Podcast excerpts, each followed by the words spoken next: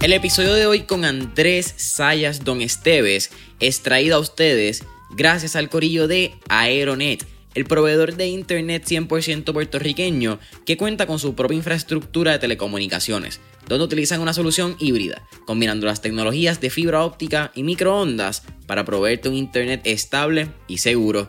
En estos tiempos familia, donde el trabajo remoto y el work from home se han convertido en la nueva normalidad, tener un internet rápido no es suficiente. Tu internet puede ser rápido, pero si se te cae justo antes de empezar esa reunión de trabajo, ¿realmente estás obteniendo los resultados que tanto te prometió tu proveedor? Y es por eso mismo que aquí en Mentores en Línea nosotros usamos Aeronet. Y la diferencia de que tenemos Aeronet es gigante corillo. Porque no solo tenemos un internet que es rápido, estable y seguro, pero tenemos un internet que nos quita toda preocupación de encima cuando vamos a grabar un episodio remoto o cuando vamos a subir este mismo episodio a las plataformas. Así que te pregunto, ¿qué tú estás esperando para cambiarte al mejor internet de Puerto Rico? Para más información sobre sus servicios y productos, puedes entrar ya a aeronetpr.com para que veas la variedad de soluciones que proveen tanto para tu empresa, pequeño o medio negocio o tu hogar. No olvides aeronetpr.com. Tú tienes ahí los analistas, no, que yo pienso que esto tiene que ser así y que sea, y así, así. Hablando, de, hablando en términos de negocio. Y de verdad me corre la duda diciendo, ¿esta analista tendrá idea lo que es tú deberle a un suplidor mientras tu negocio está cerrado, mientras todo el mundo tiene COVID, mientras tienes que pagar la renta mañana, mientras tienes que tener un billón de problemas encima. Esa, esa analista pasó por eso. No, porque no fuera analista.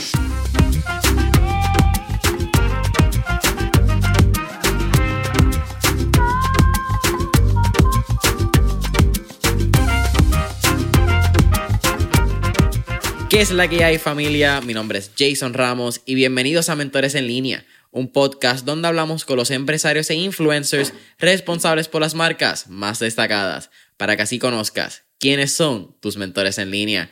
En el episodio de hoy me acompaña la máquina, el señor y el único Andrés Saya Don Esteve, cofundador y CEO de AZ Foods Group, una compañía puertorriqueña dedicada a la distribución logística y almacenamiento de alimentos saludables. Brother, ¿qué está pasando? ¿Qué pasa, brother? Coño, qué clase de intro ese. Wow, estoy. Se me pararon los pelos y todo. Pues mira, gracias a ti por, por, por esta parte de segmento. Creo que, en mi opinión, que, que antes de conocerte no, era tan familiar con los podcasts, pero tengo que decir que si voy a hablar va a ser en mentores en línea. Venga. Las expresiones son en mentores en línea y en más ninguno. Oye, el placer es mío. Eh, es súper cool porque creo que nos conocí, tuvimos como una o dos conversaciones antes de grabar el episodio 100. Tuvimos el episodio, funcionó cabrón la dinámica. Shout out a Javier Porrada de Rompón, que es quien hace la conexión. Y yo creo que hemos tenido decenas de conversaciones luego del podcast del podcast número 100, by the way, como estábamos hablando, tiene el 100 y el 150. Eso es, papo, 100 y 150 y el 200 me lo vas reservando también. Ese me, venga, venga. uno de los dos. Hacemos un, un sit down y, y, hacemos una ronda ahí, una, open talk, un open circle conversation, whatever sea y es más como hace ellos Rogan, un fight companion que se ponen a ver una pelea y hablan mierda. Eso está duro.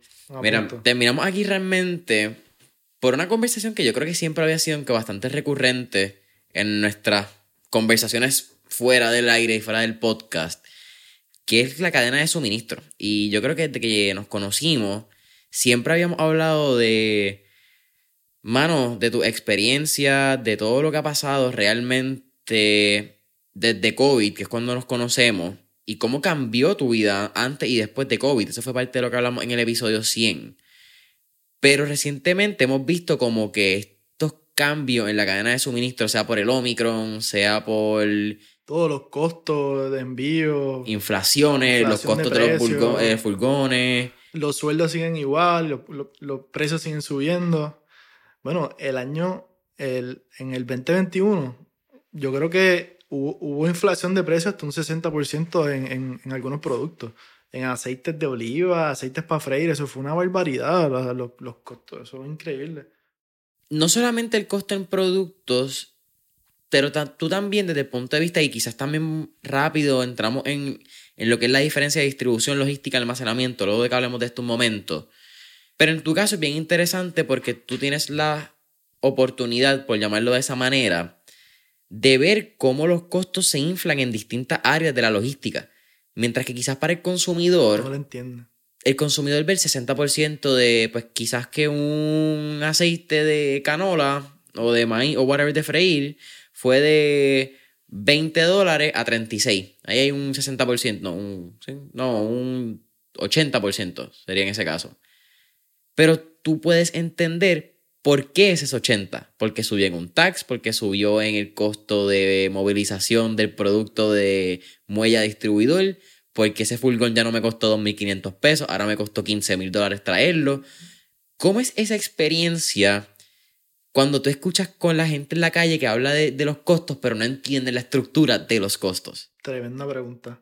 Sí, porque tú ves personas X, va al supermercado y dice, rayo, pero yo compraba este producto antes en, en 2 dólares y ahora, y ahora me vale 4.50. Y la persona no entiende, como que piensa que el supermercado se lo quiere ganar todo, eh, o piensa que es el distribuidor que quiere ganarse. No, mano, o sea, hay unos costos, unos costos operacionales atrás inmensos. O sea, y esto empieza desde afuera del país. Porque hasta los mismos manufactureros de Puerto Rico tienen, o sea, un manufacturero local tiene que comprar productos afuera del mundo para poder eh, fulfill su manufactura. Sí, la bolsita de plástico, la caja de cartón donde va su producto. Exacto, exacto. Sí, sí, o sea, todo fabricante nunca va a poder fabricar todo. Hay cosas que tienes que outsource de China, tienes que outsource de cualquier lugar y, y en final del día, o sea, yo pienso, por ejemplo, eh, este mi opinión, quizás se cumpla, quizás no, pero ha llegado un punto donde hemos visto que siempre dice Made in China, Made in China, va a llegar un punto que China no va a estar competitivo. Y esta vez la nueva era que nadie tiene idea porque todo lo de China se asocia con que es económico. Pero cuando los vagones de China ahora valen 20 mil dólares, ¿el americano va, a comprar en China o el americano se va a poner las pilas y va a decir, espérate, vamos a empezar a fabricar nosotros, vamos a invertir en en, en nuestras facilidades, porque antes el, antes el cuento era, bueno, pues me sale más económico, vamos a comprarlo en, en la otra parte del mundo, pero ahora uno dice, espérate, si, si, tú haces los cálculos, ya, ya, no te sale tan costo efectivo mandarlo a traer de China. Porque un ejemplo que te puedo dar, qué sé yo, piscina, una marca como Bestway, en Puerto Rico se vendieron miles y miles de, de, de, piscinas aquí para, en, en, Summer de 2021. Brother, las piscinas, o sea, los vagones de piscina costaban 30 mil dólares traerlos a Puerto Rico. Y hace 10 años atrás costaban 2.500, 3.000 dólares. So, mucha gente era como que, mira, o sea, compraron otro tipo de, de, de artículos, no sé. No, creo que es interesante, y tú acabas de traer el caso que lo hablamos un poco antes en el pre-podcast session. Y, y, aunque no somos expertos en el tema de, de carros, estuve leyendo recientemente algo que está pasando con, con Ford como manufacturero. Eso es lo, de, eh, lo, de, lo de México. Sí, exactamente. Que las Bronco nuevas, que están bien lindas, algunas. Hay algunas que parecen broncos de juguete.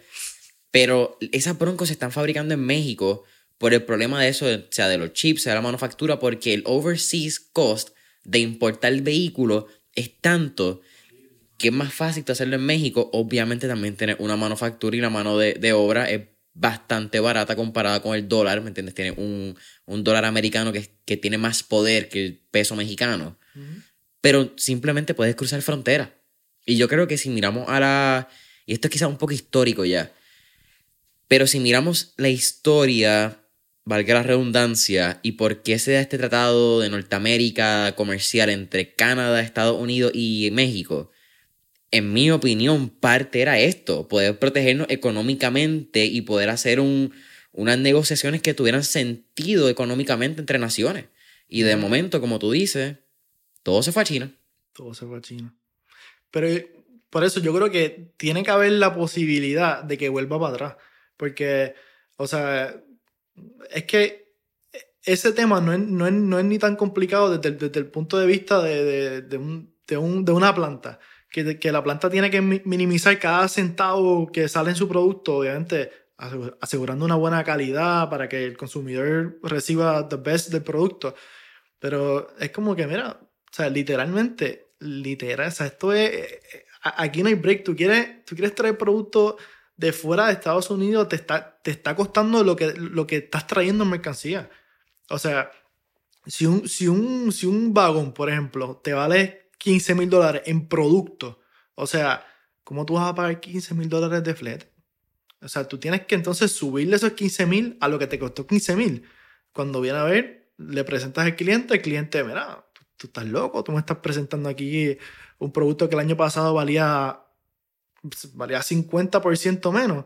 Entonces el supermercado o la farmacia de la esquina o whatever le infla el producto al consumidor, como que es una cadena que yo no estoy viendo cómo se va a resolver con todos estos issues de pues, los costos subiendo, la, la parte de los sueldos, que pues, creo que ni, ni, tú ni yo somos expertos en, en, en esa área de, de, los sueldos, pero lamentablemente pues algo que se tiene que tocar.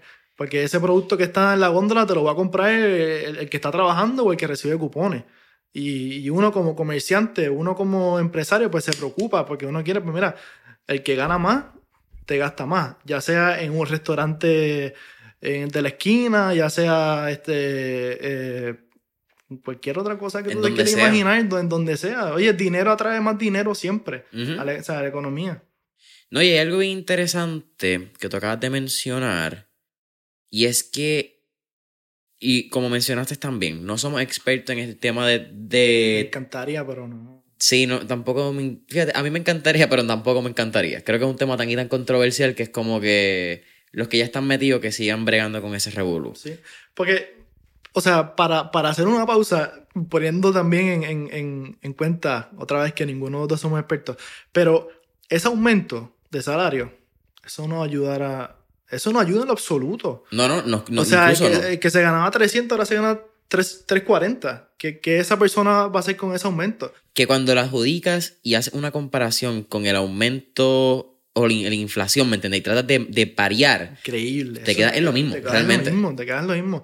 Bueno, me atrevo a decir que hasta te quedas peor, porque cu cuando vienes a entonces los, los peajes te, te, van a subir, el gas te va a subir, tus productos en el, en el market te van a subir, ¿sabes? Todo es como que, ¿sabes? No sé, es, es un tema y yo creo que vamos a hacer un buen, buen brainstorming en este podcast, con tu conocimiento y el mío podemos no resolver los problemas del país, pero podemos crear un poco de más conciencia en, en todo lo que está pasando. Yo creo que eso es lo más importante, que simplemente hayan espacios donde estas cosas se puedan hablar de esta misma manera de brainstorming, porque... No se habla en ningún lugar, no se habla en ningún lugar. Eh, pelota dura, que tiene a, a los boomers pendientes y los boomers lamentablemente no van a, a, resolver los problemas de aquí a 20, 30 años porque ellos no van a estar en 20, 30 años. Pero shout out, by the way, Ferdinand Pérez, o whatever es el nombre del chamaco de pelota dura. cool. Eh, Ferdinand Pérez. ¿Verdad? Sí. Ah, pues bueno, no estoy tan mal. Aunque no lo veo el show, pero felicidades. Eh, Fíjate, yo veo bastante pelota dura. ¿Que sí? Que no lo creas, yo me atrevo a decir que veo tres o cuatro eh, episodios a la semana me gusta las cosas que hablan, me gusta, yo sé que estamos, estamos mentores en línea, pero ya que tú, tú, trajiste el tema de, de, pelotadura, yo creo que ellos traen a gente clave, no necesariamente los que están en el segmento saben de lo que hablan, porque, oye, nadie es experto en todas las bases, pero ellos te, ellos te traen a, o sea, al duro en Hacienda, si se trata de muelles, te traen al director ejecutivo de los puertos, si se trata de de salud, pues te traen a, al secretario de, de, salud. Como que tienen su. Tienen su esto. Tienen sus contactos bien puestos. Le acabo de dar un minuto de publicidad pelotadura. Más vale que me, que me pongan ahí en pelotadura. Por, por lo menos el banner ahí, así está Full Group traído ustedes por. que quiten el. Mira, eh, ¿cómo cambia tu experiencia una vez llegamos y, y hablamos un poco quizás de la Mano, hablamos de la manufactura. Vamos, vamos a traer ese tema porque tú lo mencionaste desde el punto de vista de, de compañías que tienen algún producto o servicio que se hace en Puerto Rico, que terminan de producir en Puerto Rico. Aquí es bien amplia la conversación porque tenemos desde productos de alimentos hasta productos militares de ropa que están en las montañas de Puerto Rico, no me acuerdo en qué pueblo, bueno, dispositivos tienes, médicos. Tienes en Gurao, en Moca, este, todas las fábricas de textiles, en Mayagüez, Exacto. tienes fábricas de textiles. Lenscrafter en Juana Díaz que te hace los lentes. Exacto. So, hay, un, hay un montón de productos que se terminan de manufacturar en Puerto Rico, se terminan de diseñar, componer, whatever sea el término de ingeniería o arquitectónico, whatever sea. Pero, ¿cómo están actualmente siendo afectadas estas compañías, tanto en la importación y exportación de productos, por los issues en los muelles particulares y cómo está funcionando hoy en día con, pues, con el issue de la variante Omicron? Que, mano, se está regando hasta por televisión esta pendeja. Y el problema de, de, de no soy epidemiólogo tampoco, pero el problema de esa variante es que al contagiarte más estás más, estás más propuesto a tener que cerrar tu negocio. Porque es que, honestamente, no hace nada. Es que yo pienso que las personas que toman las decisiones a nivel de, de gobierno, si no son, em, o sea, tienen que tener algún grado de empresarismo, porque ¿cómo tú me vas a decir a mí que si tú tienes un restaurante, un ejemplo, este, trópico, sea para trópico. Pero un ejemplo, si tú tienes ese, ese, restaurante y tú tienes una persona pues, que dio positivo, ¿cómo tú vas a cerrar ese, restaurante? Imposible. O sea, el, restaurante tiene que seguir operando, tiene que seguir vendiendo, tiene que seguir sirviéndole a sus clientes. Y es como que, brother, que te dio positivo, tú no puedes parar un negocio, tú no puedes parar una operación. O sea, eh, si nos ponemos, no para ponernos filosóficos, pero no puedes parar un sueño que emplea gente que esa gente paga sus carros, sus casas. Y obviamente no estamos recibiendo la ayuda que recibimos pues por el tiempo del PUA y eso que pues para ese entonces era pues mira, te dio COVID, vete lay down por una semana, pero en estos momentos no, o sea, oye, yo veo restaurantes que por, por ley, si el de front desk dio, eh, dio positivo, el cocinero se tiene que ir, porque estuvo en contacto. O sea, esa decisión, tristemente, sí la toma el Departamento de Salud, pero tiene que haber una cabeza, de una, cabeza con mente de empresaria, con mente de, alguien con, con, una visión que diga, bro, la, la, decisión que tú estás tomando está afectando no tan solo la economía de Puerto Rico, sino el, el, el, bolsillo de ese patrono que le suple a empleados, que le suplen a su familia, que le suple, o sea, todo es una cadena que y viene antes de lo, del Omicron. O sea, sí, es una cadena de, de, eventos que, mano, tienen, tienen muchos efectos más allá del, del efecto inicial. Eh, es bien controversial porque, alguien, no somos epidemiólogos. Yo, a mí me gusta el tema, lo he hablado varias veces en el podcast, tengo mis opiniones bastante personales y que esté de acuerdo bien, el que no esté de acuerdo también podemos diferir y nos podemos amar y nos podemos besar y podemos pasar la cabrón dándonos dos cervezas. Eso no importa. Eso es lo bueno del podcast. Literal, como que el, punto de esto es que podamos hablar nuestra opinión y que la gente que esté de acuerdo y no, pues sea parte de, nos escriba, nos comente, eh, nos comparta y, mano, y si nos comparte y le dice al pana, mira lo que dijo este loco, también es agradecido, como que el shout vale la pena. Pero es interesante y es bien difícil para mí comprender cuando ya se ha estudiado, ¿verdad? Que la, a nivel de carga viral de cómo tú puedes pasar el virus, el vacunado o el no vacunado puede realmente infectar de igual manera, como estamos haciendo que negocios operen eh, con 50% de, de las personas. Antes teníamos las personas que, negocios que respetaban la decisión de las personas de vacunarse o no vacunarse, que antes podían tener un 50% de alojamiento. Ahora con la última orden ejecutiva, obligación que estés vacunado que los restaurantes solamente pueden servir a personas que coman dentro si están vacunados. Y no tiene nada que ver si tienes vacuna o en contra de la vacuna, anti-vaxxer o pro-vaxxer. Me vale verga, sea tu posición de, de, de, vacuna. Ese no es el punto.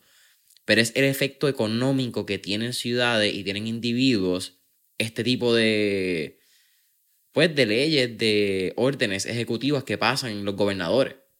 En el caso de, de California, si no me equivoco, creo que como un 60% de los restaurantes en Los Ángeles han cerrado en el pasado año. Brother, ¿qué, qué es eso? O sea, esos son miles de sueños destruidos. Son miles de personas en la calle, mano. Miren, o sea, yo, lo veo como sueños destruidos porque me imagino el dueño fundando ese negocio con una visión que tuvo y tiene que ponerle un close sign al, al lugar, tú sabes, como que eso es devastador, devastador, devastador y se está viendo en Puerto Rico, es, eh, tristemente. O sea, yo fui, pues no mencioné el nombre, pero fui a un, restaurante en estos días que frecuento mucho ir.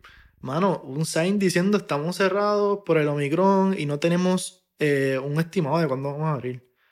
Brother, o sea, ese restaurante tiene comida, ah, tiene comida adentro que, que, que, que, que, se, comida que se tiene que botar, o sea, es comida que le compró el suplidor, es comida que tiene que pagar, es, o o sea, es algo, yo no me explico, mano, me gustaría tener la mente más clara para poder entender muchas de las decisiones que toma nuestro gobierno, pero en ese lado empresarismo, que un secretario de salud que, que que lo hace bien, porque todas las campañas que han hecho, Puerto Rico fue uno, uno, uno de los lugares que entiendo que tuvo la, la, mayor de esto en vacunas.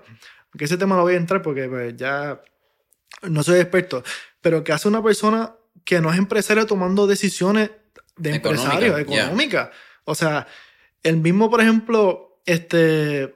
Pierre, o sea, Pierluisi, un ejemplo que, que él lo asesoran muchas personas y Pierluisi es una persona súper inteligente, un abogado, eh, no, no, no, no, estoy a favor de Pierluisi ni en contra, ni en contra de. siendo objetivo de, la posición de la persona de quién es. Es una. Exacto, pero como quiera, es una, es una posición mega difícil que nadie que no sea gobernador de Puerto Rico va a entender. Ahora, por eso está ahí. Y por eso el pueblo lo escogió. Pero al final del día, decisiones como que, mira, ¿qué tú crees? Cerramos un 50%. Mano, yo a veces molestando en mi mente digo, esta gente del gobierno tomará estas decisiones este, así como, como, los locos. O sea, o sea, me imagino que tendrán su backup y evidencia y sus números y sus datos. Quisiera pensar que lo tuvieran. Pero las decisiones que toman, a veces digo, bro, mira, además Jason, y te está hablando una persona, yo que no puedo cerrar mi negocio por COVID, lamentablemente. Yo no puedo cerrar mi negocio por COVID y, y un competidor mío tampoco puede hacerlo. Y, y, pues, o sea, porque si fuera, un, por ejemplo, una persona que tenga que cerrar, pues te habla de este punto de perspectiva de como que, mira, pues cerré mi negocio, pero a quién, o sea, ¿Cómo se llama esta palabra cuando you reach out to somebody? Como que. Sí, ¿a, quién le hago el acercamiento? ¿A quién acudo? ¿A quién acudo? Como que, mira. O sea, ¿Quién me va a salvar la ¿Quién me va a salvar? Literalmente, como que tengo que esperar a que esta orden pase, como que qué sé yo, qué, qué rayos. Y pues estoy en total desacuerdo con estas decisiones del gobierno. O sea, el podcast no del el, gobierno. pero, me encanta que entramos en este tema porque. Brother, te afecta a ti, te afecta a mí, te afecta a la farmacia de la esquina y al restaurante y a todo el mundo nos afecta. O sea, y, y yo soy el tipo de persona que quizás no tuviera que preocuparse porque lamentablemente los supermercados no te piden Baco ID. Si, tú te pones a pensar, es, es, de, los, es de, los, de los comercios principales en la isla donde no te piden Baco ID. Y no te lo van a pedir tampoco. Ya. No te lo van a pedir. Porque obviamente. Es lo básico de vida. Es lo básico. Tú no puedes pedirle, mira, no, si no estás vacunado no vas a comprar huevos, ni leche, ni lechuga. Muérete. Exacto. Tú no puedes, obviamente, decirle eso a alguien. Pero, mano, hay que pensar en, en todos los negocios. Porque yo soy comerciante para lo mío, pero, pero tengo, mente, tengo mente también para el negocio que está al lado mío y adelante y atrás. Oye familia, te hago una pregunta. Ahora que estamos comenzando el 2022, ¿te has puesto a buscar de qué formas puedes aplicar la tecnología y la solución de procesos para optimizar las operaciones de tu negocio? Si la respuesta es sí, tienes que llamar ya a JC Automation. JC Automation es una firma de ingeniería puertorriqueña que cuenta con más de 24 años de experiencia en la industria farmacéutica, biotecnología, dispositivos médicos entre otros, y el compromiso de JCA es añadir valor brindando un servicio de calidad mundial en procesos de automatización, validaciones y tecnología de la información Así que si necesitas actualizar y modificar tus sistemas de controles, soporte técnico o necesitas ayuda con tu ambiente informático, tienes que llamarlos ya al 787-7164872 o visita la página web www.jcapr.com. Nuevamente, Llámalos hoy al 787-716-4872 o visita www.jcapr.com. Es creo que estábamos hablando, y yo creo que eso tiene que ver con un. que no tiene nada que ver con el podcast, pero tiene que ver con, unos valores de, y unos principios que son empatía, mano. Y empatía desde la, de la empatía de verdad, no la empatía esta intrínseca pendeja que hay hoy en día en la, en la calle. Que es como que, ay, no, bendito, yo te entiendo, yo sé lo que tú estás pasando cuando realmente no estás pasando por eso. Ser empático es tú genuinamente ponerte en la posición de otra persona y entender que lo que tú estás haciendo puede afectarlo a él de X o Y manera y que tú puedes entender el efecto que puede tener tu actividad o tu presencia o tu whatever sea en la vida de otra persona, ¿me entiendes? En, la vida de miles. Exactamente. Eso es lo más, lo más increíble. En la vida de miles. Bro, o sea, lo que tú acabas de decir. Yo entiendo la presión que puede tener una persona que tenga en sus manos el cierre de Puerto Rico. De hecho, no puedo entenderlo. Dije que puedo, pero no puedo porque no he estado ahí. Exacto. Y seguramente si me ponen eso en mis manos, no lo voy a hacer bien. Porque para tú tener, además que tienes que tener la experiencia adecuada, para tú tener en tus manos el cierre de Puerto Rico, yo puedo entender esa, eh, esa de lejos, esa presión que ellos tienen, pero ¿por qué esa, esa gente, por ejemplo, tú no los ves hablando frecuentemente con negociantes, con, con negocios pequeños? Muchas veces tú ves, por ejemplo, en, en, en, los famosos paneles que vemos en televisión, tú ves, pues, gente, pues que sí, que son, son analíticos de negocios. Brother, yo veo esto cada rato, con, muchas veces cuando veo pelotadura y una crítica hacia pelotadura. Cuando veo pelotadura, muchas veces veo analistas. Yo no quiero ver analistas, sorry. O sea, mala mía, yo no quiero ver analistas. Yo quiero ver la persona que se dio el cantazo. No estoy diciendo que el analista no se dio el cantazo, pero no me puedes comparar el que analizó con el que caminó, se tropezó y se paró. Definitivamente. Y, pues, tú tienes ahí los analistas. No, que yo pienso que esto tiene que ser así y que sea, y así, sea, hablando, de, hablando en términos de negocio. Y de verdad me corre la duda diciendo, ¿esta analista tendrá idea lo que es tú deberle a un suplidor mientras tu negocio está cerrado, mientras todo el mundo tiene COVID, mientras tienes que pagar la renta mañana, mientras tienes que tener un billón de problemas encima? Esa, esa analista pasó por eso. No, porque no fuera analista. No fuera analista, sorry, pero... Eh, los analistas tienen algo tan interesante y es que te hablan lindo también. Y te hablan para enamorarte y te hablan en términos que al fin y al cabo tú, una vez cierras el programa, tú dices, ¿qué carajo tú dijiste? Como que... Mira, borra ese clip. Eh, como que... Sí, sí, sí, sí. Pero hay que, hay que entenderlo porque es una profesión. O sea, y el analista te puede dar mucha información válida, como también te puede dar información no tan válida. Como para este tiempo del COVID, que tenían a, esta muchacha, eh, una doña súper preparada, ya fue una de, las de, la, de las generals de Estados Unidos, como lo que es Fauci, pero... Ajá. ¿Tú sabes el nombre de ella? No, no tengo idea. Pues, Desconozco, si alguien lo sabe, Facebook, Instagram, Facebook, comentarios. Pues esto es una mujer que va a pelotadura toda la semana. Y ella habla en ese segmento sobre, mira, tenemos este problema, hay que cerrarlo, y te ponen un panel de gente que no sabe nada en lo absoluto a pelear con gente que sabe. No, que si, que si dieron tantos positivos, cierren los negocios. Y, los doctores como que, mira, eso no fue los, los positivos que dieron. O sea, como que ese misleading de información. Yo no, yo no voy con eso y nadie debería ir con eso. Y, y no, no tan solo pelotadura lo, lo, ponemos en caso porque hablamos de ellos. Pero de hecho, una de las cosas que me gusta de mentores en línea es que la realidad es que yo no, yo no tengo todo el tiempo del mundo para escuchar podcasts. Me he enamorado un poquito de mentores en línea porque me gusta la gente que entrevista y siento que muchas veces la gente que, entrevista dicen cosas legit. Cuando he tenido el mínimo break de escuchar uno que otro podcast, yo digo, ¿qué carajo es esto? De verdad, o sea, o sea, estoy cinco minutos escuchando el podcast, veo que me dieron 300 paquetes, 300 mentiras para agradarle al público. Y es como que misleading por aquí, como dice este Trump, fake news. Fake news, todo el mundo, fake news, fake news. Definitivamente no estoy de acuerdo con Trump, pero eso de fake news se la, se la tengo que dar. Es, cierto, se la tengo un mundo donde los medios han convertido no necesariamente en centro de información, pero en centro de clics. Lo que están buscando es clickbait, lo que están buscando es la atención, lo que están buscando es, es, es, la economía. eso es la economía. Y no lo juzgo a los medios, porque entiendo que es el modelo económico. Sí juzgo cómo se ha hecho en los medios. Tú sabes que yo no lo había pensado así. Lo que pasa es que tú estás en, esa industria de, de, lo que es clickable. Yo no entiendo eso. Y eso es una industria al garo. Esos son, esos son otros NFT ejemplo simbólico. Sí, sí. Pero tienes que hacerlo click, como que yo no sé nada de eso, pero tú pones un subject en una noticia y hay personas pensando atrás, me imagino, de como que, mira, este subject vamos a ponerlo dramático para que le den clic a la noticia. Sí, sí. Y el ad que está ahí adentro sea favorable para el que lo pagó. O sea, pero ahí no me meto porque no sé en lo absoluto, ¿verdad? Ahí ese, ese, campo no. Eso es un, un, campo itself que a mí tampoco me interesa meterme. Creo que eso es una.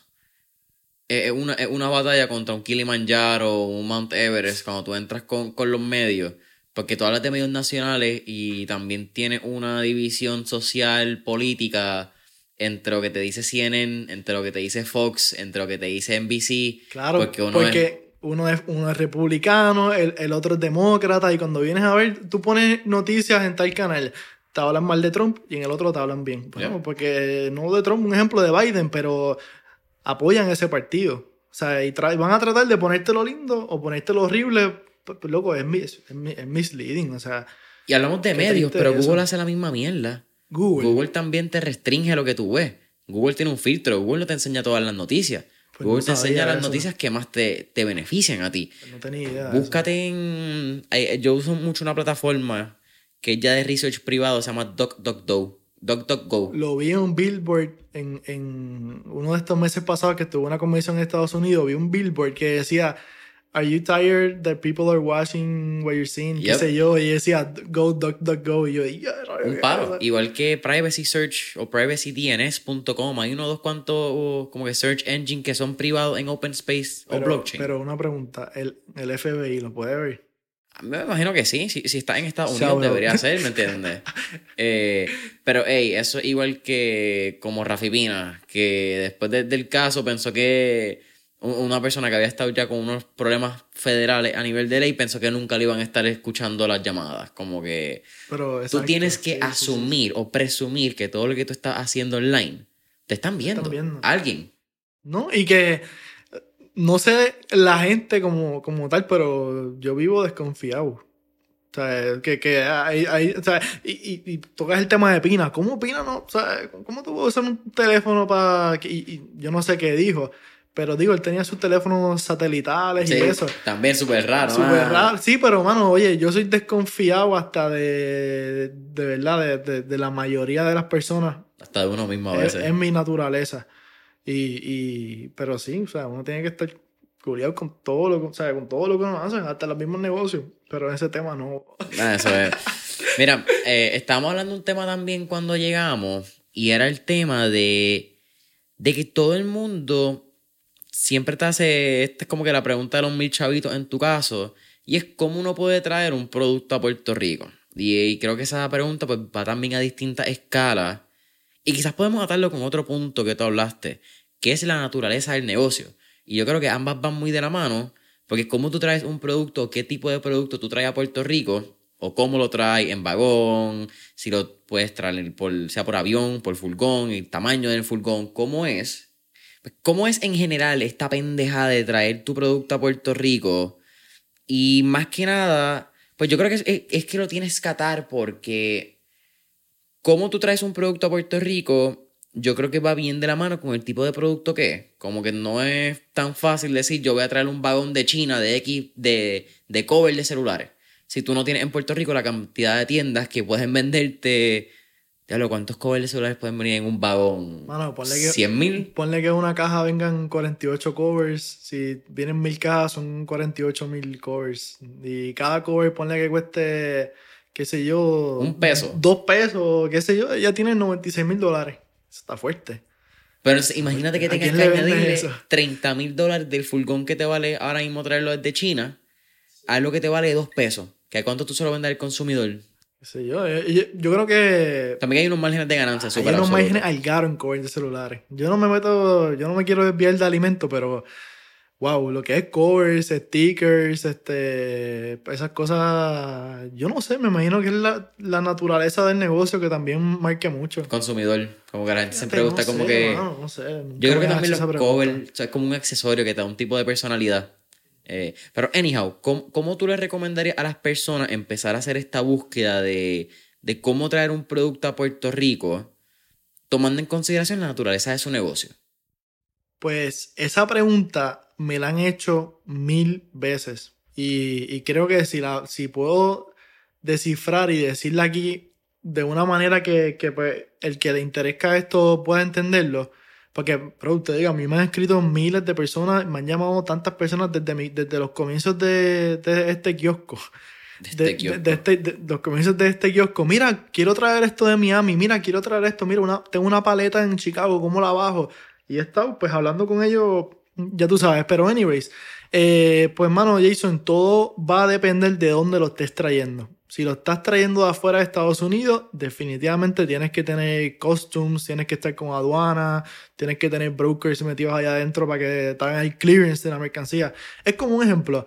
Cuando, esto es una analogía que me acabo de esto. Cuando tú vas a un, a un, a un, aeropuerto, a ti te chequean la maleta, te inspeccionan tus maones, te tienen que pasar por un escáner. Pues eh, imagínate el mismo proceso con una caja que va, que va, por, un, que va por un muelle el país tiene que asegurarse que esa caja esté, que lo que tú declaraste es lo que esté llegando, porque este problema que pudiéramos tener si están llegando sustancias eh, por los muelles, cosas así, pues en ese caso de... Me desvié para el del tema. Porque empezó a hablar de, Sí, no, pero estamos bien, estamos bien. Sí, sí, no, no, no, estamos bien. Pues la cosa es que, por ejemplo, si es afuera de los, de los, si es afuera de Estados Unidos, como te dije, costumes, aduana, necesitas un broker este, aduanal que, que te haga todos esos trámites de clearance. Y si es Estados Unidos es más fácil. Necesitas obviamente una persona, eh, vamos a usar el ejemplo más básico. Si usted es un empresario y, y quiere montar una compañía de distribución, que lo exhorto a hacerlo. Quiero ver más compañías de distribución en Puerto Rico. Eh, más compañías nuevas de distribución. Pero si usted pues, es un, empresario que quiere traer productos y es de Estados Unidos, bien simple. Tú, tú tienes que ver dónde está el almacén de dónde está tu producto. Conseguir una compañía en Puerto Rico como Crowley, como Action Cargo, como cualquier otra compañía de transporte y tú vas a donde Crowley y tú le dices, Crowley, tengo esta paleta en, en Luisiana. Quiero que me busques eh, todo el... O sea, porque ellos, o sea, estas compañías de transporte te trabajan todo. Te dicen como, ok, André, tu mercancía está en Luisiana. ¿Cuánto pesa la paleta?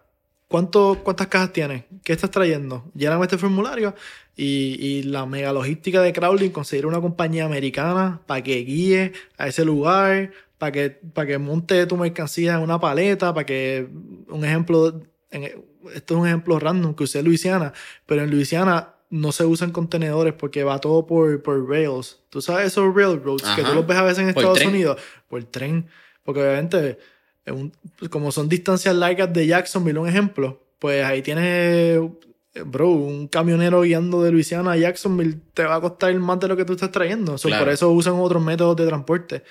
Y, y sí, tú sabes, es, yo diría, porque es que realmente es, bien, es más complicado de, lo que fuera contestarlo, pero tú, tú, tú tener una, una buena conexión en aduanas, tú tener una buena conexión, eh, uso Crowley, porque nosotros estamos haciendo un montón de negocios con Crowley últimamente. O sea, o sea, nivel que nosotros estábamos usando otra compañía de transporte y Crowley nos hizo reach out a nosotros y nos dijo como que, mira, nosotros queremos mover todo lo tuyo.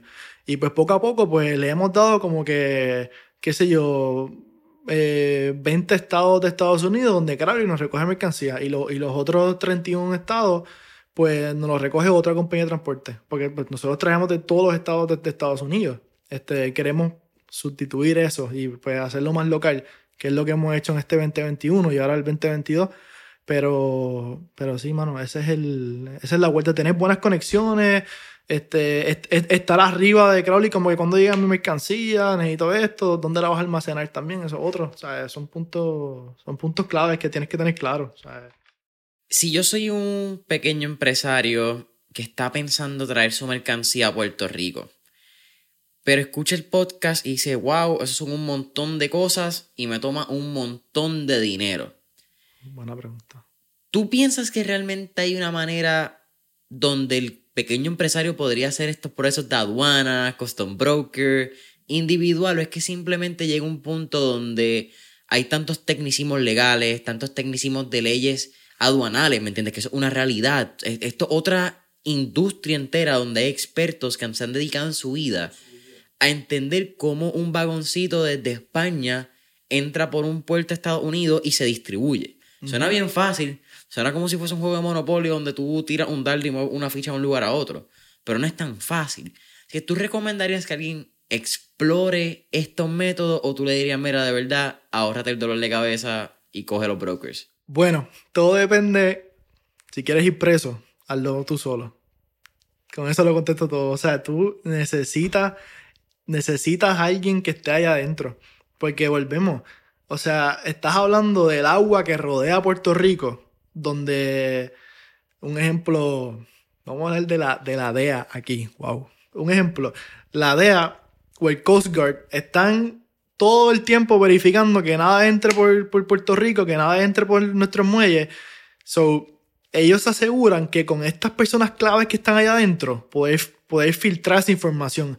Porque tú no quieres un agente de la de, de, de DEA, por ejemplo, un, un, un agente aduanal bregando con miles de personas, como que, ah, estoy trayendo este, tres cajas de España de vino, ah, estoy trayendo dos cajas de Miami de libros, estoy trayendo cinco cajas de chicles de Chicago, ¿no? Tú tienes que filtrar todo ese proceso por agentes aduanales. Además, si tú quisieras hacerlo por tu propia cuenta, no puedes, porque es que, o sea, hay, hay procesos que, que nadie tiene idea, o sea, yo que he estado en este mundo me he sorprendido y no soy abogado, no me, no me, interesa ser abogado, pero los procesos que uno tiene que bregar con esto de importar mercancía son, de verdad que por parte tengo que dársela en esos procesos, no sé si el gobierno tenga que ver, pero en, esa parte de importe para aquí y para allá tengo que dársela.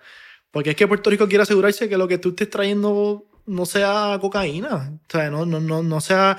Y, y ahí entra la FDA. Shout out para la FDA. Tus panas. Mis panas. Pues ahí entra la FDA donde dice, espérate, espérate, ¿tú, tú traíste eso, ok, yo quiero ir para tu local a ver lo que tú traíste. Y yo quiero ver los ingredientes y yo quiero tomarle fotos y quiero enviarlo a un laboratorio para que lo testen. Y yo como que, dale, muchas gracias. Ándele. Y ellos ahí como que te dejarán saber en, en días laborables como que, mira, ya puedes vender tu mercancía, tú puedes tener, o sea, bro, yo he sabido tener, o sea, contenedores sin poder bajar en el sol porque por ley no puedo tocarlo. Y, y, empleado mío que toque un contenedor puede haber un problema. No puedes, no puedes tocarlo, eso es una ley. Hasta que la FDA no vea que ese vagón, todos los vagones que llegan a Puerto Rico tienen que venir con unos sellos que se llaman twist locks. Esos sellos te aseguran que lo que tú estás trayendo nadie lo abrió en el muelle o en el barco. O sea, sin esos sellos de seguridad, es como que, mira, esto alguien lo abrió. Si no tiene sello, esto alguien lo abrió. Son la FDA, cuando va a mi local, dice, gracias a Dios siempre hemos tenido sello. O quizás una vez, hace varios años no tuvimos sello, pero fue porque yo la abrí sin querermente. Y ellos me dijeron, mira, para que sepas, no vuelvas a hacer esto. Así me lo dijeron. Y ahora yo tengo signs alrededor de todo el almacén. No abran los sellos, este, como que para los memos, para que la gente tenga los memos al día. Pero sí, se las doy. Aunque me, me llevan al palo, pero se las doy, de verdad. Mira, vamos. Hablaste ahorita de compañías locales y cómo podríamos ¿verdad? poder aumentar esta cantidad de, de, compañías locales y cómo se hace la distribución, la logística, el almacenamiento de, también de estas empresas locales, particularmente en alimentos. Y algo que tú has enfocado y creo que fue parte de, de lo que el corillo de AZ Foods eh, hizo en el 2021 el kiosco de AZ Foods, el, el, kiosco y el, el, convete de AZ, que es que han, han creado este sistema donde eh, propensan las compañías locales al mercado, particularmente la isla Virgen Americana, ha sido lo más reciente que han trabajado. Con tu experiencia, entendiendo las marcas que has trabajado, con las que sigues, con las que ya no trabajas por X o Y razón que no importan en el podcast, ¿verdad? Pero son experiencias y es importante hablar de ellas. ¿Qué tres cosas tú les recomendarías a toda en pequeña empresa, empresario, que particularmente está en la industria de alimentos, que tenga en su, en su empresa, política, whatever sea, pero que los ayude a moverse a la exportación, a que su producto sea distribuible. Eh, más La, comercialización, exacto. Que, que vaya de ser un producto en un supermercadito o en una tienda A que vaya a 500 lugares. a que salga de Puerto Rico y sea el próximo Dulzura Borincana. Shout out a. Carmen Río, episodio algo, ¿Y 60 y qué, algo. ¿Y qué trabajo ha hecho Dulzura Borincana? ¿Qué trabajo ha hecho? Increíble, increíble. Y, y autodistribuido. Ellos mismos son, son los que se distribuyen. O sea, ellos, eh, ellos en, en un... En los trades de supermercado son ellos, pero en trade como que tipo Fanco, como que tipo farmacia, pues es Ballester. Ok, Sí, pues como que ellos pues unen fuerzas con otras Claro. compañías para llegar. alianza. Bueno, o sea, es que o sea, no, no, somos los, no vamos a ser los duros en todo nadie. Tenemos que aliarnos con compañías porque sean duros y esas compañías aliarse con nosotros. O sea, pero son, son tres cosas entonces. Sí, o, o dos, o tres, o cuatro, las que sean, Este- pero cosas que tú piensas que son indispensables para esa comercialización. Pues, mano, eh, yo los otros días me, me vino este pensamiento a la mente a las 4 de la mañana, literal. Y yo estaba pensando que no lo somos ahora mismo, pero a mí me gustaría que ah, nuestra empresa sea el so-called American Dream. Te voy a decir porque esto es una filosofía que yo entré a esta hora en, en la mañana. En Estados Unidos tú tienes la oportunidad de crear un producto, comercializarlo, llevarlo a 7000 tiendas Walmart y que te cambie la vida instantáneamente. Difícil es, pero tú mira este episodio de Shark Tank, por ejemplo. Esa gente ha invertido billones de dólares en comercios pequeños donde ahora mismo venden 100 millones de dólares. En Puerto Rico ya hay, ya hay empre- empresas manufacturas que lo hicieron ellos mismos y la están partiendo. Pero a- volviendo para atrás al American Dream es, es que yo quiero, o sea, no, no, no quiero filo- filosofiar aquí, pero el Puerto Rican Dream, que no me gusta ni cómo suena el nombre, pero yo quiero que AZ sea esa oportunidad de toda manufactura para llegar a donde quieren llegar. Porque nosotros, por ejemplo, pues, pues, pues fuimos de, de, de una compañía de vender alimentos a una compañía que tiene viajes a, a- a cualquier parte de- del Caribe, en vanes, en tránsito, en camiones, en vagones, en cruceros, en, muelles, en barcos, como que, o sea, fuimos de moverte esa caja moverte miles y miles y miles de cajas. So que con esto que nosotros hemos implementado en AZ, esta, esta estructura que, que no es la estructura más perfecta. O sea, tenemos billones de problemas en, en estructura. Pero yo les recomiendo porque nosotros no somos, o sea, nosotros no somos el duro para comercializar tu producto en términos de branding, en términos de, o sea, en términos de empaque. De O sea, marketing. De marketing, nada de eso. No, no, no, no. AZ te pone tu producto en donde tú quieres estar, con, que es la parte más difícil, la parte de pelear con, con las compañías más grandes de Puerto Rico, la parte de, de estar tres horas esperando a que te reciban un supermercado en Yauco, o sea, como que esa parte difícil nosotros la hacemos. Pero en términos, te voy a dar un ejemplo. Bahari Chocolate, ¿lo has escuchado? No. Bahari Chocolate es una compañía, esto es un, ejemplo vivo. Bahari Chocolate es una compañía en Mayagüez. Y el dueño de esta compañía tiene unos chocolates brutales, una cosa espectacular, y son hechos en Puerto Rico. Esta compañía hace unos meses atrás estuvo en Walmart. Y, brother, hicieron, vendieron, o sea, una mega orden en Walmart, una cosa increíble. O sea, ellos querían hacer los Gilardelli, pero de Puerto Rico. ¿Qué pasó? Tuvieron distri- distribution issues, se salieron de, de, de, de las tiendas en lo que conseguían un, un mejor distribuidor, en lo que, conse- lo, lo lo, lo que conseguían más beef. Y pues a Z llega a ellos a través de, un evento, nos reunimos, son mega excelentes y emprendedores los dueños de, de Bajar y Chocolate. Y pues quedamos como que, mira, tú quédate en, que zapatero a su zapato, como que tú quédate en lo que tú eres duro, haciendo el mejor chocolate, con el cacao de Puerto Rico. Tú quédate en, en, en hacer el mejor branding. Tú, en- tú entrégame a mí tu mejor producto, que yo lo voy a poner a volar. ¿Tú quieres ver cajas volando? Yo lo voy a poner a volar. Obviamente, aquí hay mucha gente que quizás escuche el podcast y diga, ah, cualquier cosa que coja Z la va a poner a volar. Brother, nosotros tenemos much- o sea, muchas marcas que como son un palo o como son, como son un fracaso. O sea, muchas veces no es la, no es la estructura de nosotros, muchas veces es el producto. Si, si, o sea, porque, mano, yo tengo muchas compañías, incluso de afuera, que me dicen como que, mano, quiero ver más volumen en venta. Y yo, ok, perfecto, date un viaje a Puerto Rico, camina conmigo los supermercados y con mi equipo y vamos a ver qué podemos hacer más por tu producto. Cuando ellos ven que su producto en Puerto Rico está mejor posicionado que en Estados Unidos, solo te lleva a la cabeza una pregunta. Y es, ¿tu producto la gente lo quiere comprar? Porque mira, mira, Z te puso un display en el checkout, que es el mejor lugar, el más visitado en el supermercado, porque tienes que salir por ahí. Y el producto no se mueve como tú esperas. El problema no es de Z. O sea, yo he tenido encontronazos todos estos años tratando de entender cómo vender más de un producto cuando estamos haciendo el, mejor trabajo, siendo lo más capable que podemos. No todos los productos son de todos los días. No todos los productos son buscados por ti o por mí. ¿Sabes? Eh, y la manera en que yo lo veo, que, que quisiera compartirlo, es: tú, un supermercado entran miles de personas al día. Yo no quiero ser la compañía donde 20 personas de las mil compraron mi producto. Yo quiero ser la persona donde de esas miles de personas que entraron, yo esté en su, en su, lista. Que ellos tengan en mi lista mis marcas. Que ellos vayan al supermercado diciendo, ¿dónde está Helio? Yo quiero comprar Helio. Y le pregunta al gerente, ¿dónde está Helio? O sea, y, pero toma tiempo esa evolución de que alguien diga, ¿dónde está Helio? Toma cuatro o cinco años. Pero bueno, son marcas que la gente escoge. O sea que, para contestar la pregunta, comercializando marcas en la calle somos los más, somos los más duros de, las de las empresas empezando.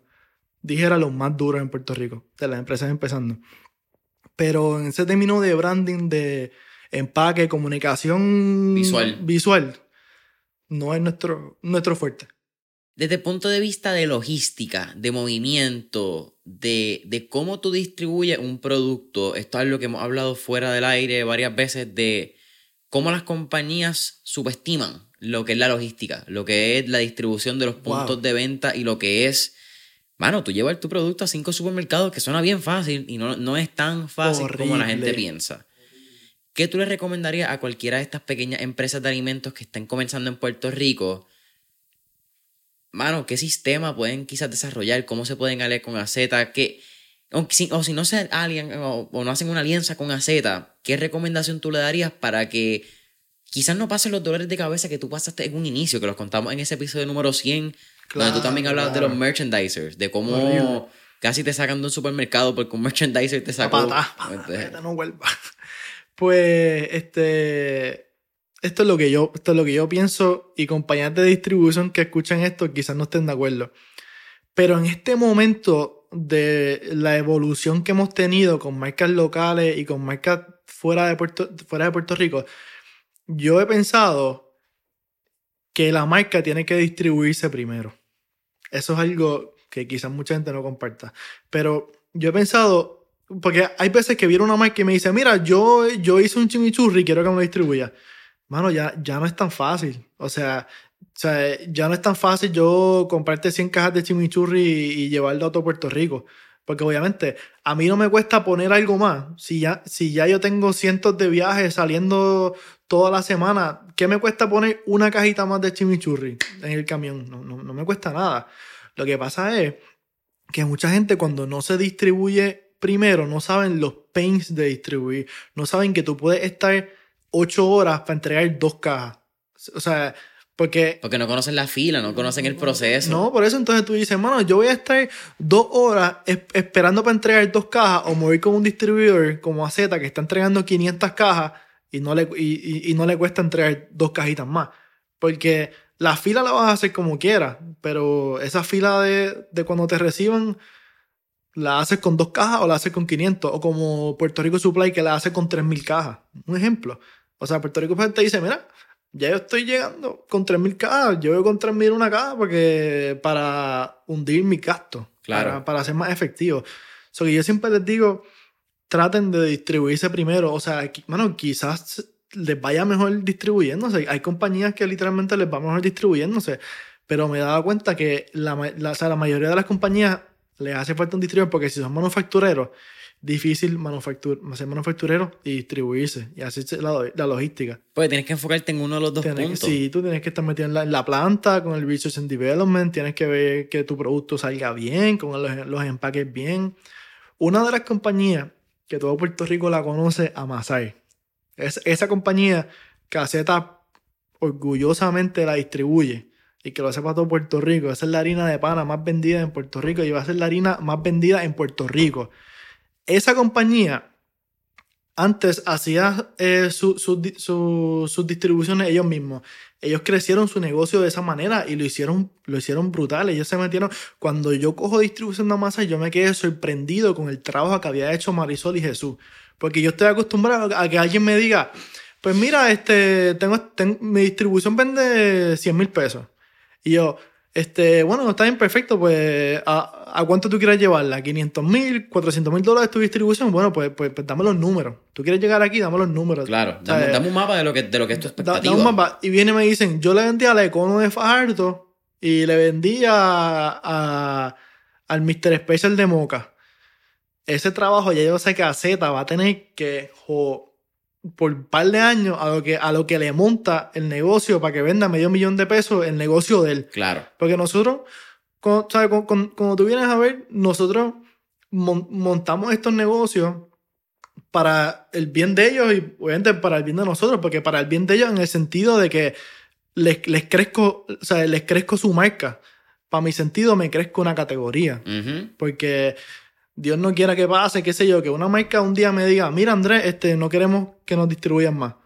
Que esto pasa en la industria cada rato. ese es el pan de cada día. Ese es el pan de cada día. Quizás una marca me diga, mira Andrés, tú sabes que no queremos que nos distribuya. Vamos a hacerlo nosotros mismos o conseguimos otro distribuidor.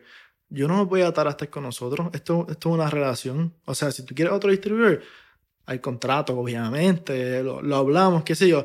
Pero si tú quieres otro distribuidor, coge, coge, I mean, take, take it. Como que yo me abrí una categoría.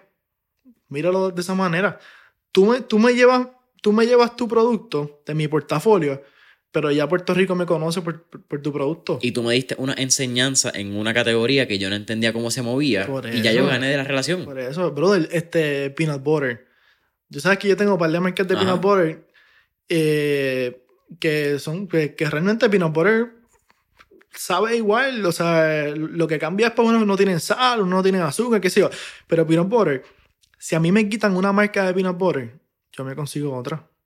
Y, y, sí, porque el producto es suficientemente replicable. Replicable y se me hace más fácil porque voy, a una compañía en Estados Unidos que hace peanut butter y le digo, mira, yo tengo 700 puntos de venta en mi, en mi, en mi estructura de, de venta. ¿Tú quieres estar en 700 puntos de venta? Dame tus mejores precios, que tú verás que, que en dos o tres meses tú vas a tener un mega negocio montado en Puerto Rico con nosotros. Porque ya, ya, ya me conocen como peanut butter. Eso es una categoría, pero tenemos 50, 60 categorías. O sea, pues que me, me, me, duele perder una marca, pero yo me abrí una categoría. Ya mis merchandisers vendedores saben que yo vendo peanut butter. ¿Qué diferencia es poner marca X, marca Y después que sea saludable en góndola? Ninguna. O sea, yo lo, dale para adelante no, no, no, me voy a pelear mucho con el que no, no quiera estar con nosotros, de verdad. Y, y, reconozco que nosotros no vamos a ser los mejores para todo el mundo. O sea, nosotros podemos ser un desastre para algunos como la bendición de, de una marca. Es un balance. Uno no puede gustarle a todo el mundo, tú lo sabes. Uno, uno, un billete de 100. Mira, brother, para ir cerrando el podcast, darle una horita. Eh, ¿Qué tú piensas mirando atrás el, la enseñanza del 2020 y el 2021, mirando hacia adelante el 2022?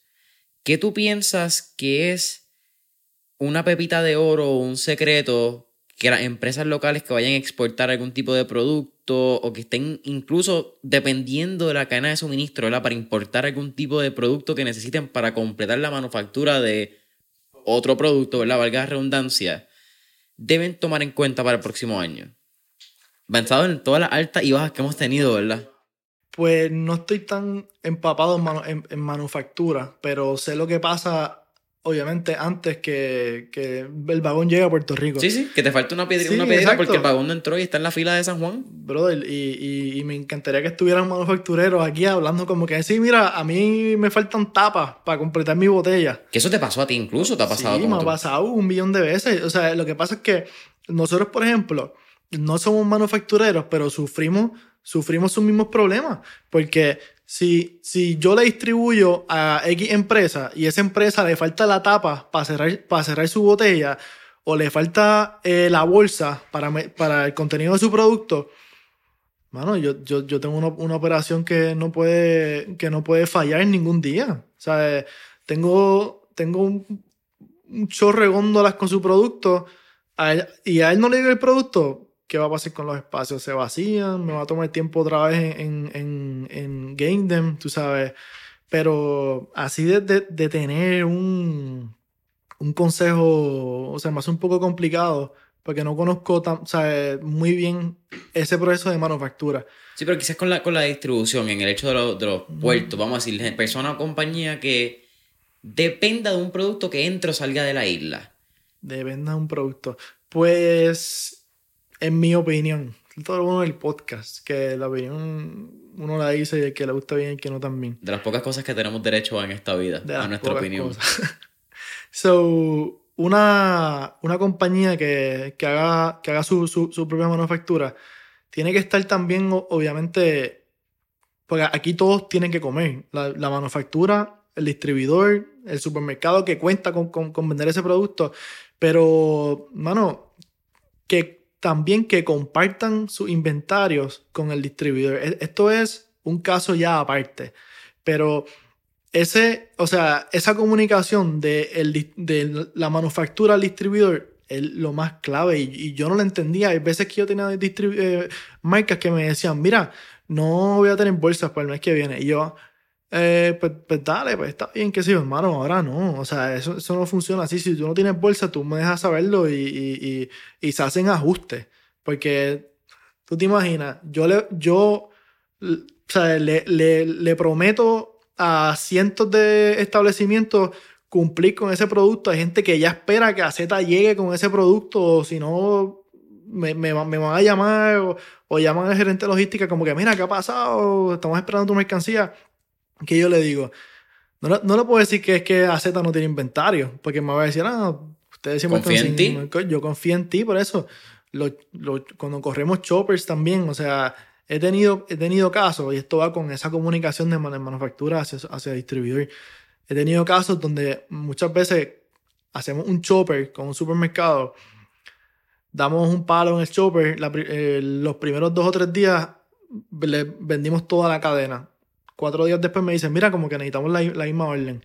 Yo me comunico con el manufacturero y el manufacturero no tiene ni, ni, esto me ha pasado muchas veces, no tiene ni, no tiene nada. Dice como ay, es que yo no contaba con que iba a ser tan rápido. Pero ahí está la comunicación. Si ese manufacturero me dice a mí, mira Andrés, estamos, eh, estamos cortos en tal cosa, estamos cortos, el mes que viene tenemos tantas bolsas, que si o tenemos 30 mil bolsas por el mes que viene. Y yo pues sé que puedo vender 30 mil bolsas el mes que viene. Pero muchas veces ese misleading de comunicaciones sale caro. Sale caro. Este, em, pero fíjate, yo creo que también podemos hablar de lo de que lo de los vagones y, la, y, las transit. yo creo que eso. Que fue como que lo hablamos y no lo hablamos. Yo no sé cómo llegamos a ese tema, pero me interesa tocarlo porque mucha gente que se autodistribuye el gasto mayor que tienen, obviamente, es la, es la entrega. Lo digo porque, por ejemplo, tienen, un, tienen un gasto donde tú tienes que meterte en 78 municipios para entregar tus productos y tú escoges como que, mira, pues nos vamos en tránsito que gasta menos gasolina, nos vamos en un camión que gasta más gasolina, pero cabe más productos. Este, pues eso es una pregunta también que me han hecho un montón de veces. El, el, ese término de las entregas como tal Mano, todo está en la naturaleza de tu negocio. ¿Cuántas cajas caben en una transit? 100 cajas. Pues si, si, tu negocio está para 100 cajas, pues, pues tú usas la transit. Si tu negocio te genera mil cajas para tal ruta, pues, pues, pues, tú, tú usas un vagón, tú usas un, este, o sea, algún equipo para que sea más, más efectivo. No, no es. Sí, no, es ni ninguno que sea mejor o peor que el otro. No, no, por es que todo va a depender de, de. De todo. De lo que necesita tu negocio. Si tu negocio mueve mil cajas, pues tú necesitas un fucking vagón y necesitas un truck que te mueva esas cajas. Oye, hay, hay mucha gente que, que, que cuando entregan en su carro dicen, no, que yo no quiero seguir entregando mi carro. Pero mira, si tu negocio requiere que entregues en tu carro, es lo que tienes que hacer porque si tienes 10 cajitas No te compres una transit, te vas a gastar dinero de más. Si puedes seguir entregándolo en tu carro, entregalo en tu carro. Pero son decisiones obviamente de, las compañías y, y, toco este tema porque, mano, mira, mira que hay gente que me ha dicho sobre esto de las entregas, me dicen, no, que quiero comprarme una transit. Pero si tu negocio no requiere una transit, no te la compres, es, un, gasto innecesario. O sea, o sea son son gastos que pues, compañías tienen que, tienen que controlar. Este, y yo creo que sí. Caballero, para mí siempre es un absoluto placer, sea en el podcast o sea, mano, donde sea, realmente siempre es un placer poder llamarte mi amigo. Creo que es un absoluto placer contar con tu amistad y, con tu conocimiento de insumos en, en, esta industria que es tan particular. Eh, fuiste de los top podcasts en el 2021, creo que era bien interesante volver a traerte con el tema de alimentos. Eh, originalmente era como que íbamos a hablar mucho de, de la cadena de suministro. Y yo creo que terminamos. no hablamos como que, nada de cadena de suministro. Yo creo que. pero terminó siendo bien lindo porque terminamos hablando de. de cómo podemos propulsar a que los negocios pequeños sean negocios exportables. Y yo creo que este tipo de conversación empiezan a mover la aguja aunque Puerto Rico se convierte en una economía export, de exportación y no una economía de importación. Porque está cabrón. Todo lo, importamos. Bro, es lo, que, es lo que mueve a Puerto Rico. Mano, AZ ha, ha recibido tantas críticas de no, ustedes importan todo, no, no, no, aquí allá. Yo digo que hay una ganga de, gente que, que, que, que critica nuestra estructura, eh, eh, nuestra estructura, hay gente que la critica, pero gracias a esta estructura que nosotros montamos con productos importados, nos, nos da el beneficio de meter productos locales en nuestro portafolio, en, en nuestra fuerza de venta.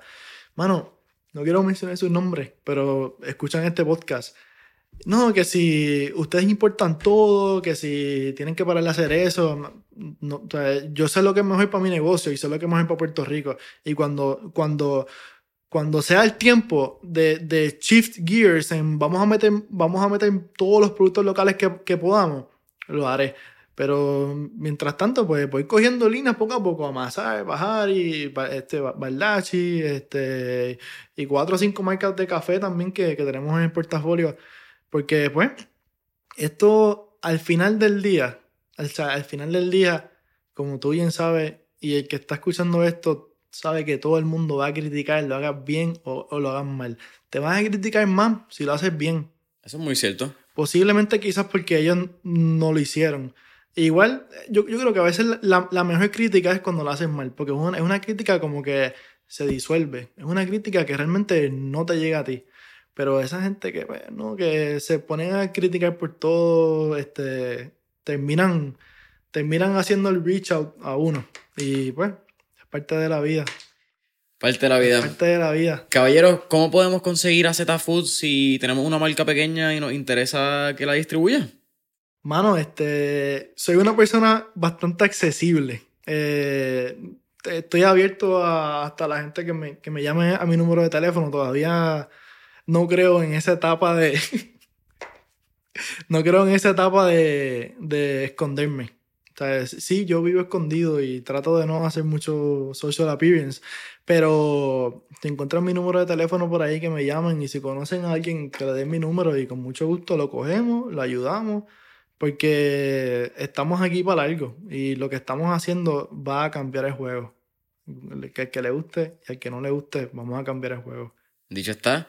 Brother, eres un tipazo. Eh, nuevamente agradezco tu amistad y familia mentor en línea. Saben que pueden darle. Quiero añadir algo. Antes que sacar el podcast, estabas comentando este lo de el, episodio 100 que tuve la oportunidad de estar aquí. Y como una persona que no es fanática, que no era fanática de los podcasts, porque el primer podcast que escuché fue el tuyo, literalmente, esa industria nunca me, nunca me interesó.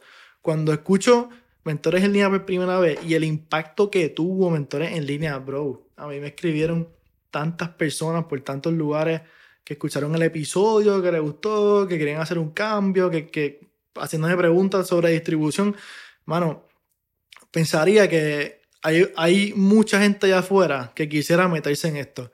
Quizás a mí no me convenga porque me hacen competencia, pero al final del día yo quiero que todo el mundo eche, que todo el mundo eche para adelante. O sea, si seas marca, contáctame por, hasta por las redes sociales, por email, por donde tú quieras. Seas persona que quiera montar una compañía de distribución, visítame que te voy a atender y te voy a dar todos los muñequitos para que la montes. Yo no aquí hay comida para todo el mundo. Y, y, gracias también a mami que me crió pues, de esa manera. Tengo que añadirla porque mami siempre, Andrés es para todo el mundo. O sea, y, y, y, el más greedy es el que termina perdiéndolo todo, loco. Así que nada, te agradezco un millón este tiempo en este podcast. No voy a hablar en más ningún podcast. Expresiones de Andrés se dejan solo en mentores en línea. Punto y se acabó. Familia Mentores en línea, saben que pueden darle subscribe, cinco estrellitas. Eh, a Mentores en línea en Apple, Spotify, campanita y darle subscribe en YouTube. Eh, like y follow, Instagram y Facebook. Y hasta la próxima.